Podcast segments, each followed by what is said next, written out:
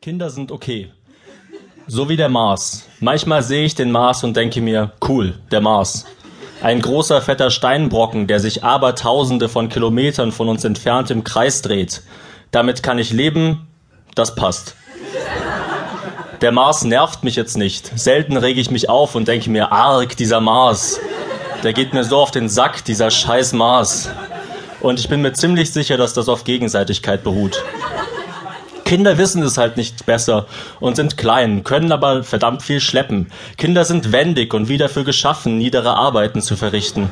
Und sie bewegen sich seltsam asymmetrisch, so wie Trolle. Vielleicht ist das der Schlüssel zu einem glücklichen Leben, dass man Kinder wie Trolle sieht. Dann ist es auch nicht schlimm, wenn sie zu einem herkommen, humpelt mit einem Scout-Rucksack, in dem alles Mögliche drin ist. Ein Hinkelstein, ein totes Wildschwein, ach, was rede ich, eine ganze tote Wildschweinfamilie, nur nicht Stift und Papier. Wenn sie herkommen, kommen, dich unvermittelt in den Bauch pieksen, etwas sagen wie, hm, lecker Popel und danach auf einen Baum klettern. Vielleicht meinen Eltern ja das, wenn sie sagen, ihr Leben sei mit einem Kind total zauberhaft, dass sie jetzt von Gnomen umgeben sind. Von kleinen Gnomen, die ins Schwimmbad gehen mit ihren dünnen Beinchen und den dicken Bäuchen und da im Rudel dran sitzen und Gitarre auf ihren Penissen spielen. Habt ihr das früher nie gemacht? Ich stand tagelang dran und so, swing low, sweet cherry, oh. Ich finde es ja interessant, dass man überhaupt in der Lage ist, mit so einem Kind, so einem Hobbit zu kommunizieren. Also das sind ja keine tiefgreifenden Gespräche. Die meiste Kommunikation mit kleineren sieht in etwa so aus. Lass das. Nein. Doch. Na gut aber dass die überhaupt unsere Sprache sprechen, dass sie in der Lage sind, ihre primitiven Gedanken und Wünsche in Laute zu kodieren und diese mit ihren kleinen, mit Schokolade umkleckerten Mäulern zu äußern, ist schon ein kleines Wunder für sich. Wir haben als Kind so dumme Sachen gemacht. Zum Beispiel habe ich meinen Geschwistern an Geburtstagen Dinge von anderen Geschwistern geschenkt. Und wenn wir gespielt haben, war der Gewinn, dass man einen Tag lang König sein durfte. Dann mussten einen die anderen einen Tag lang auf einer Sänfte durch die Gegend tragen und den ganzen Tag die Füße massieren. Man bekam einen Besenstiel als Zepter, eine Wolldecke als Mantel und eine Burger King Krone als Burger King Krone. Für Außenstehende muss das ziemlich komisch ausgesehen haben. Naja, Kinder sind halt komisch, aber wirklich, ich hasse sie nicht. Das Problem sind sicher nicht die Kinder. Es sind die Leute, die Kinder haben. Leute, die einem immer erzählen, wie viel ihr Kind schon kann. Mein Kind kann schon krabbeln. Wow. Erst vorhin habe ich einen Käfer gesehen, der konnte das auch. Dann kam ein riesiger Greifvogel und hat ihn gefressen.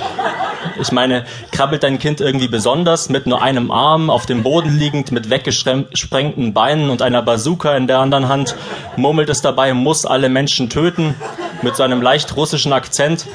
Weil wenn das so wäre, müsstest du mir es auf jeden Fall erzählen, aber auch nur dann. Ansonsten ist es mir scheißegal, was dein Kind kann.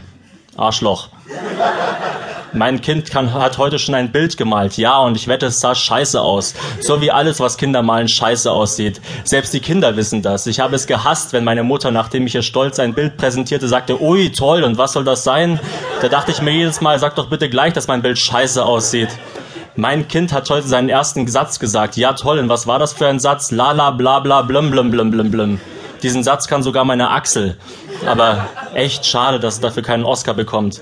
Glaubt ihr, ich weiß nicht, wie anstrengend so ein Kind ist, dass man sich manchmal den Greifvogel förmlich herbeisehnt, der einfach so von der Decke kommt und das kleine Ding wegschnappt oder es zumindest ziemlich stark verwundet?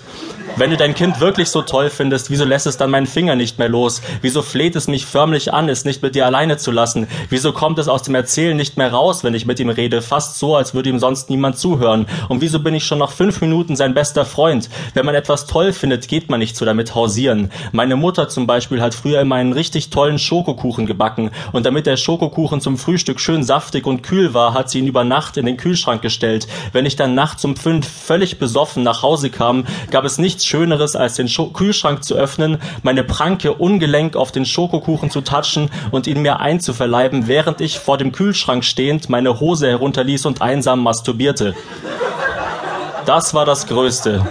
Aber ich würde davon nie jemandem erzählen. Allein aus Demut vor der Sache. Wenn du dein Kind wirklich so sehr magst, wie du immer tust, dann rede nicht darüber wie über ein Rennpferd, sondern respektiere und schütze es. Zumindest so sehr, wie das mit seinem Troll möglich ist. Erzähl mir was von dir. Erzähl mir, was du machst, wenn du nicht mit deinem Kind beschäftigt bist. Und wenn es da nichts gibt, dann erzähl mir von deinen Träumen und Ideen. Und wenn es da nichts gibt, wird es erst recht Zeit, dass wir uns unterhalten. Das heißt, sobald mich dein Kind mal losgelassen hat. Vielen Dank.